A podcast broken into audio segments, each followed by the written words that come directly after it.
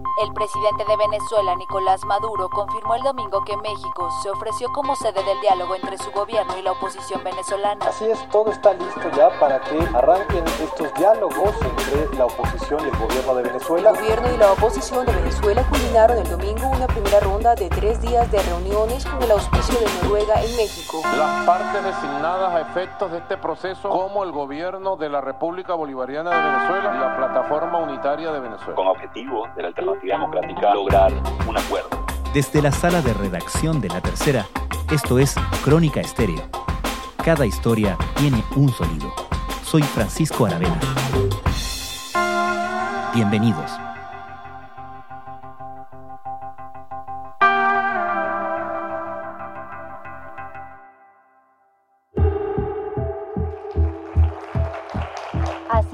Este viernes en México el gobierno y la oposición venezolana una nueva negociación para poner fin a la crisis del país después de varios diálogos fracasados.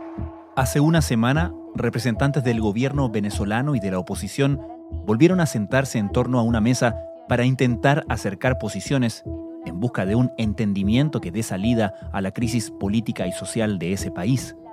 Con México como sede, con el gobierno de Noruega como mediador y con Estados Unidos y Europa apoyando la instancia, ambas delegaciones comenzarán el trabajo propiamente tal a partir de la próxima semana. El representante de la delegación del gobierno de Nicolás Maduro, Jorge Rodríguez, y el de la oposición, Gerardo Blay, firmaron un memorando para dar inicio a las conversaciones.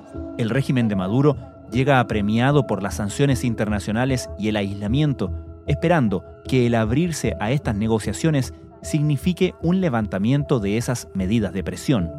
La oposición, reunida en torno a la llamada Plataforma Unitaria, busca la realización de elecciones libres. El primer hito que asoma en ese calendario son los comicios regionales y municipales del 21 de noviembre. Doug Nylander, jefe del equipo noruego, quien atestiguó la firma junto al canciller mexicano Marcelo Ebrard, dijo que la agenda del proceso tiene siete puntos. Es la quinta vez que ambas partes intentan llegar a un acuerdo. Las últimas mesas de negociación, en 2018 en República Dominicana y 2019 en Barbados, fueron sonados fracasos. ¿Podría ser distinto esta vez?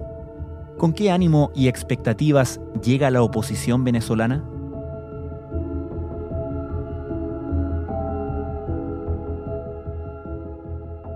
Bueno, si hablamos de la dirigencia opositora, te diría que lo plantea con bastante optimismo, quizás sea el término. Pedro Pablo Peñalosa es periodista político en Caracas. Es decir, desde hace buen tiempo la oposición había tomado como bandera la posibilidad de avanzar con un proceso de negociación que aquí han llamado desde la oposición a un acuerdo de salvación nacional, un acuerdo que no solamente tendría como fin buscar la celebración de elecciones presidenciales y parlamentarias con garantías, sino que también ya sería mucho más amplio y buscaría de alguna manera allanar el camino hacia la transición. Esto, repito, desde la óptica de la oposición, hablando de recuperar las garantías que están en la Constitución, también planteando la posibilidad de que se vayan registrando acuerdos y que en ese mismo sentido se vayan revisando y levantando las sanciones internacionales que ha impuesto básicamente Estados Unidos y en segunda instancia la Unión Europea. Entonces, bueno, usted diría que es la carta que tiene la oposición, que ha presentado la oposición, entendiendo que prácticamente no tiene otra. Es decir, en algún momento se hablaba de que todas las opciones estaban sobre la mesa, sobre todo cuando estaba Donald Trump en la Casa Blanca. Esto asomaba la posibilidad incluso de intervención internacional, una medida de fuerza. Al final quedó claro que no había tantas opciones y que al parecer entonces solo queda una, que es la negociación que además cuenta en este momento con el aval de Estados Unidos y la Unión Europea, es decir, de los principales aliados de la oposición. Entonces, en ese sentido, pues bueno, apuestan con fuerza a la salida negociada para buscar una respuesta a la crisis. Sabemos que ya están definidos los representantes. Del lado de la oposición estará Tomás Guanipa, quien eh, fuera representante de Guaidó en Colombia. Él estará por el partido Primero Justicia de Enrique Capriles, quien incluso no se descarta también esté presente por acá. Estará Stalin González, el ex vicepresidente de la Asamblea, y Gerardo Blay, el ex legislador y ex alcalde de Baruta. Por parte del gobierno de Maduro estará Jorge Rodríguez, el líder de la Asamblea, Héctor Rodríguez, eh, quien es el gobernador del estado de Miranda, y también eh, estará el hijo de Nicolás Maduro, Nicolás Ernesto Maduro Guerra. Para el gobierno, ¿cuál es el estímulo de entrar ahora en estas negociaciones, considerando que las sanciones han venido imponiéndose progresivamente desde hace un tiempo, no?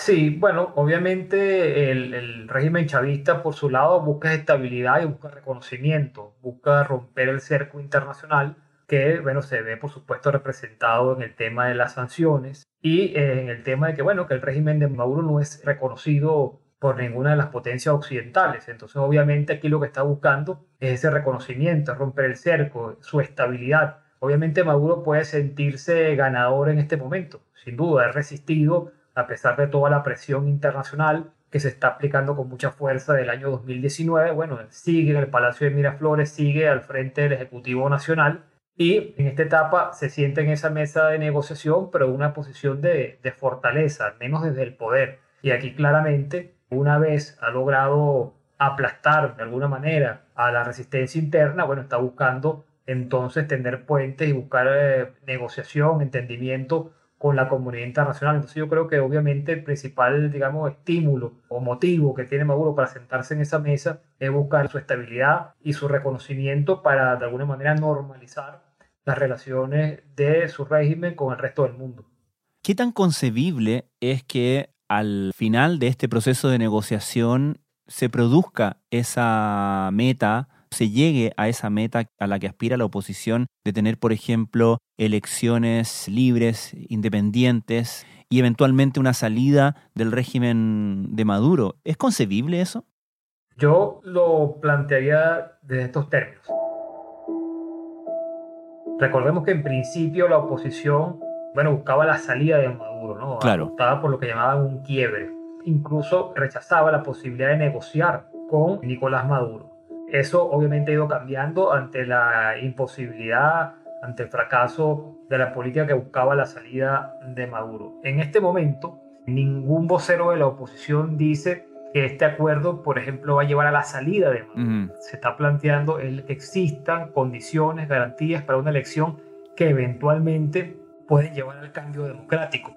Pero no se está pidiendo, por decir así, la cabeza de Maduro en el marco de las negociaciones, ni se garantiza o asegura que ese será el resultado de las negociaciones. El resultado eh, que se está apuntando es a una elección con garantías y con, con, condiciones. Obviamente es muy difícil decirlo en este momento, bueno, es un proceso que apenas se está instalando, tendremos que ver si existe voluntad, recordemos que todas las negociaciones anteriores han fracasado, incluso uno que tuvo la mediación también del Reino de Noruega y también en el 2018 una en República Dominicana. Es decir, todos los esfuerzos que se han llevado a cabo se cuentan como fracasos. Aquí esta se está instalando, se cree que existe un contexto distinto, pero obviamente estás enfrentando un régimen que es un régimen autoritario, que no respeta los principios de la democracia y sin duda alguna será muy complejo, muy difícil poder avanzar. Lo que sí es que, como te decía, obviamente no pareciera existir otra vía otro mecanismo distinto a tratar de negociar, tratar de acercar posiciones y tratar de buscar una salida entonces que incluye también al chavismo, no ya entonces pensando en la salida del chavismo, sino entender que tienes que también contar con el chavismo para buscar alguna solución a la crisis venezolana. Muy importante que en México se discutan temas económicos y sociales que permitan aliviar el, la crisis que vive la inmensa mayoría del pueblo venezolano. Creo que nadie puede ahorita garantizar absolutamente nada ni, ni apostar al triunfo o al éxito mm. de la negociación, sino que hay que ser muy prudente y hay que ir viendo cómo va evolucionando este proceso que tendrá, bueno, miles de enemigos, miles de obstáculos, como digo, apenas se está instalando.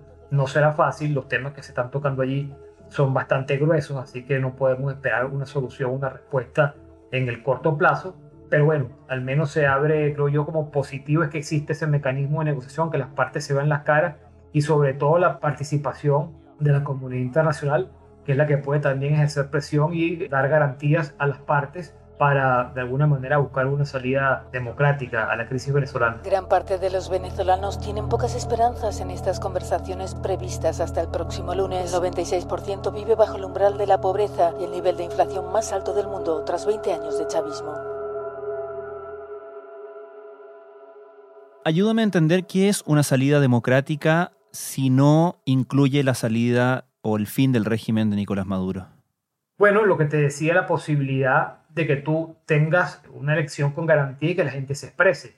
A ver, supongamos que la gente llegado a ese momento con garantías, con condiciones, una elección que pueda ser, digamos, aceptada tanto por los actores venezolanos como por la comunidad internacional, la gente decidiera continuar en este estado de cosas, bueno, es, la, la, decisión del elector. Lo que se quiere es que sea, todo esto apunta a que la sociedad venezolana recupere su soberanía, o sea, que el voto cuente. Si llegado a ese momento la gente decide respaldar la continuidad de, Maduro o de su régimen en el poder, bueno, será la, decisión de la gente. Lo que sí es que, lo que la, diferencia que te marcaba es que antes el proceso se planteaba, bueno, que antes de avanzar tenía que salir Maduro del poder. Recordemos lo que fue en su momento la propuesta también del gobierno de emergencia nacional, que fue una propuesta que contó con el aval de Mike Pompeo, en ese momento secretario de Estado de Estados Unidos, que bueno, básicamente apuntaba a la cabeza de Maduro, hay que decirlo así, es decir, que Maduro tenía que salir del poder para avanzar entonces en la normalización de la situación venezolana. Vamos a dialogar con la oposición piti-yanqui,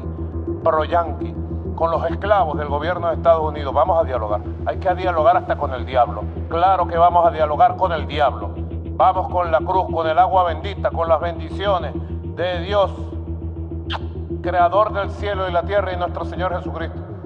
Aquí eh, ya, bueno, ha quedado claro que no se ha podido salir de Maduro y entonces, bueno, ya te sientas con el régimen a buscar una salida. Se espera, obviamente, la apuesta de la oposición es que si hay elecciones con garantías y con condiciones y la situación de alguna manera se, normaliza y, permite que la gente se exprese con libertad, pues bueno, eso llevaría a un cambio. Pero un cambio que se eh, lograría entonces en una elección donde todas las partes participarían y competirían con condiciones. El gobierno y la oposición de Venezuela culminaron el domingo una primera ronda de tres días de reuniones con el auspicio de Noruega en México y acordaron proseguir con las conversaciones del 3 al 6 de septiembre.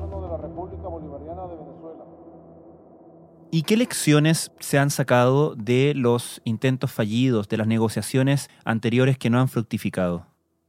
Bueno, yo he conversado con algunos de, los miembros de la delegación de la oposición. Un tema yo creo que ellos consideran fundamental en este momento es que eh, cuentan ahora sí con el respaldo totalmente, digamos, eh, coordinado de la comunidad internacional, cosa que no era fácil con la administración de Donald Trump. El presidente Nicolás Maduro dijo que la agenda de negociaciones con sectores opositores en México satisface los principales puntos que la revolución quería plantear.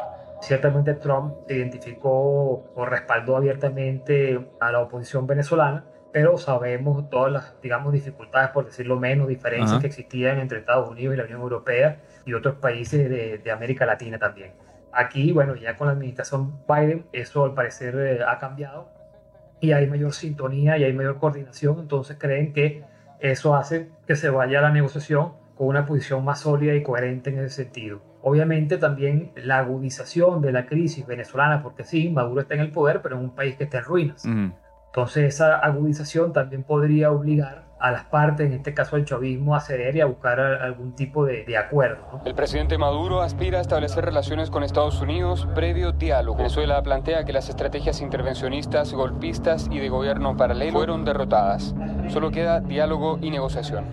Y también otro factor es ese que tú debes entender de alguna manera que tienes que sentarte con el régimen, aceptar que es la otra parte y que hay que buscar también la manera de que tengan garantías, que tengan condiciones, que sepan que el mundo no se acaba para ellos en caso de perder el poder. Y eso también pasa, bueno, por ofrecer garantías a la otra parte, no, no, no ir solamente, digamos, a, a, desplazarlos del poder, sino entender que deben tener una, una propuesta amplia que también los incluye, que ellos puedan verse también en ese futuro que está delineando de alguna manera la oposición venezolana. Yo creo que son factores que, se destacarían allí, obviamente también la mediación. En el pasado hubo figuras que generaron mucho ruido, como el expresidente español Rodríguez Zapatero. Aquí se apela a, a, Noruega, que bueno, se, se, confía en su capacidad mediadora, en este caso. Y también la posibilidad, digamos, de no tener posiciones maximalistas sino también ir avanzando, o sea, acuerdos que puedas ir tomando de manera gradual para avanzar hacia el objetivo. Es decir, que no es que tienes que esperar hasta el último día que tengas garantizado el tema de las elecciones, sino que, bueno, según se vayan dando gestos y acciones, bueno, también va a haber respuesta del otro lado para ir avanzando en, en, acuerdos graduales que vayan entonces allanando el camino hacia el acuerdo integral. ¿Cuándo es la próxima reunión? Por favor, doctor Rodríguez, le doy las gracias a nombre de todo el pueblo de Venezuela por la labor que está cumpliendo como plenipotenciario en nuestro país. Gracias, señor presidente. En el pasado, Pedro Pablo, la oposición se ha enfrentado con el problema interno, ¿no? Con cierta división, tanto a la hora de decidir sentarse justamente en mesas de negociación con el régimen chavista y también con la decisión de ir o no ir a determinadas elecciones. ¿Qué tan unida está la oposición esta vez? Porque entiendo que, por ejemplo, hay algunas voces como la de María Corina Machado que discuten, que ponen en duda este proceso de negociación. Sí, yo te diría, a ver, cuando uno evalúa la conformación de la delegación de la oposición, ahí puedes identificar a representantes de la llamada plataforma unitaria, es decir, los principales partidos de la oposición, encabezados por Juan Guaidó, hay representantes de cada uno de esos partidos, y también hay representantes de Enrique Capriles, que ha tenido una posición muy crítica en los últimos tiempos, bueno, ya desde el año pasado, con respecto al rumbo de la oposición y el propio Guaidó, con críticas abiertas y, constantes. Y él también tiene sus representantes en esa delegación. Entonces, yo diría que en ese sentido, bueno, se ha buscado incluir a un factor que, es crítico, pero que tiene un peso importante, que es la que me refiero a Capriles, y los principales partidos de la oposición. Como tú señalas, hay otros integrantes de la oposición, el caso de María Corina Machado, que cuestionan este proceso o cuestionan la delegación porque consideran que debería ser más amplia, debería incluir a otros factores. Bueno, pero son las tensiones que ha tenido la oposición, como tú bien recordabas, de sus inicios prácticamente. Siempre el tema de la unidad ha sido complejo, ha sido difícil. Pero, repito, cuando uno ve la composición de esta delegación, al menos ese factor que también tiene mucha, mucho reconocimiento, que es Capriles, tanto interno como internacional, bueno, también está sentado allí entonces creo que al final también se ha hecho un esfuerzo, al menos por conciliar esas posiciones y como te digo, las principales fuerzas políticas, los principales partidos están allí sentados. Esto no eh, exime de críticas a la delegación y a todo el proceso. Se sabe que la oposición llega allí en un momento de mucho enfrentamiento, fricciones, divisiones, enfrentamientos internos, pero bueno, creo que cuando uno ve la delegación, repito, ve una delegación que al menos ha buscado darle cabida a las principales fuerzas de la oposición venezolana. Empezar con usted, con, con, la circunstancia que lo envuelve a usted. Ya dije que usted es reconocido por algunos países como presidente de Venezuela interino, pero empiezo con lo que dijo Nicolás Maduro respecto a la firma del memorándum en territorio mexicano. Eh, ha dicho que al firmarse ese primer documento eh, es un primer paso para, para reconocerlo a él como gobierno, para reconocer la autoridad eh, de, Maduro eh, eh, al firmar la delegación de la oposición con la delegación del gobierno Maduro, hay un reconocimiento de autoridad en este, en este acto. ¿Qué dice Juan Guaidó de esto? Gracias, Carmen. ¿Qué timing, qué plazos tiene este proceso de negociación? Bueno, deben retomar, ellos integraron la, la mesa de negociación y deben retomar ahora en septiembre no se han puesto una fecha, digamos, de que debe finalizar el proceso o que debe arrojar resultados. Por eso te decía, y creo que esto hay que ir eh, evaluándolo según vaya avanzando.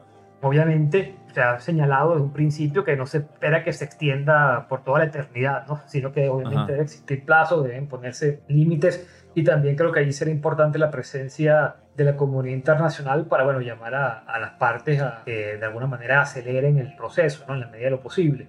Pero claramente lo que te digo, si revisas la agenda, verás que es una agenda bastante compleja, que no solamente no es un solo punto el tema electoral, además que hemos hablado de las aspiraciones y de las demandas de la oposición, pero también el chavismo va con las suyas y va con su interpretación de cada uno de esos puntos y va con sus propias exigencias. Entonces, obviamente, que llegue un acuerdo no, no será una cuestión de, horas ni mucho menos, sino que va a exigir bastante esfuerzo, disposición y, presión. Yo te diría no solamente de la comunidad internacional, sino también de la sociedad venezolana que tendrá que movilizarse y exigir a las partes que, bueno, que lleguen a acuerdos y que tengan la disposición a alcanzar una solución negociada.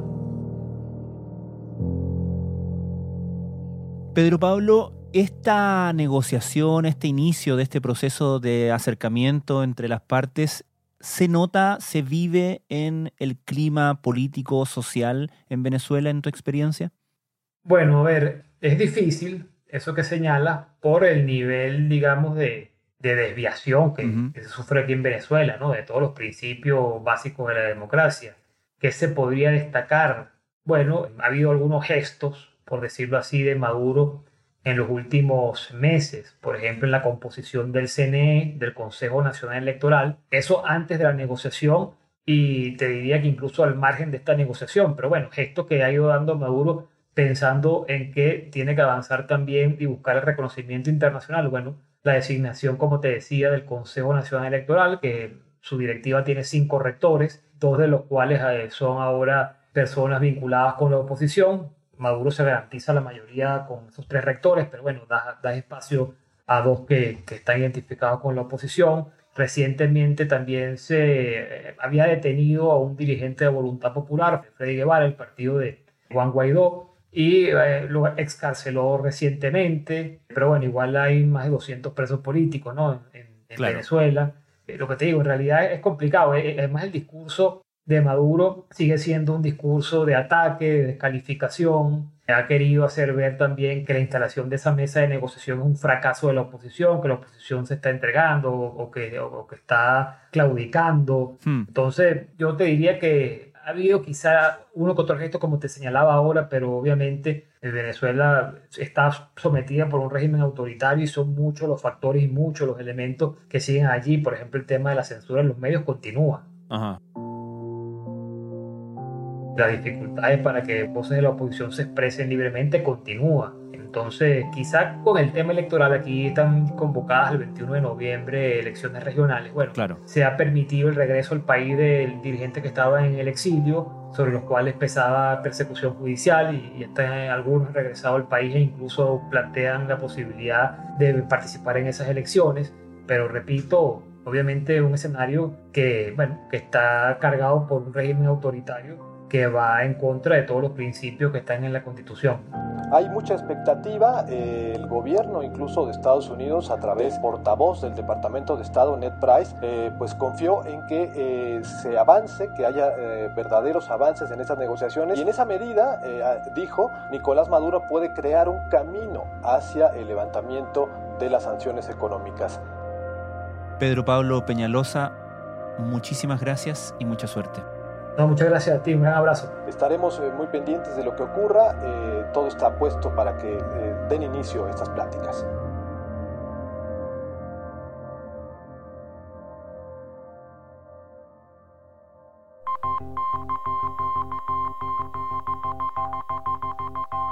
Crónica Estéreo es un podcast de La Tercera. La producción es de Rodrigo Álvarez y la edición de quien les habla, Francisco Aravena. La postproducción de audio es de Michel Poblete. Nuestro tema principal es Hawaiian Silky de Sola Rosa, gentileza de Way Up Records. Los invitamos a encontrarnos mañana en una nueva entrega de Crónica Estéreo.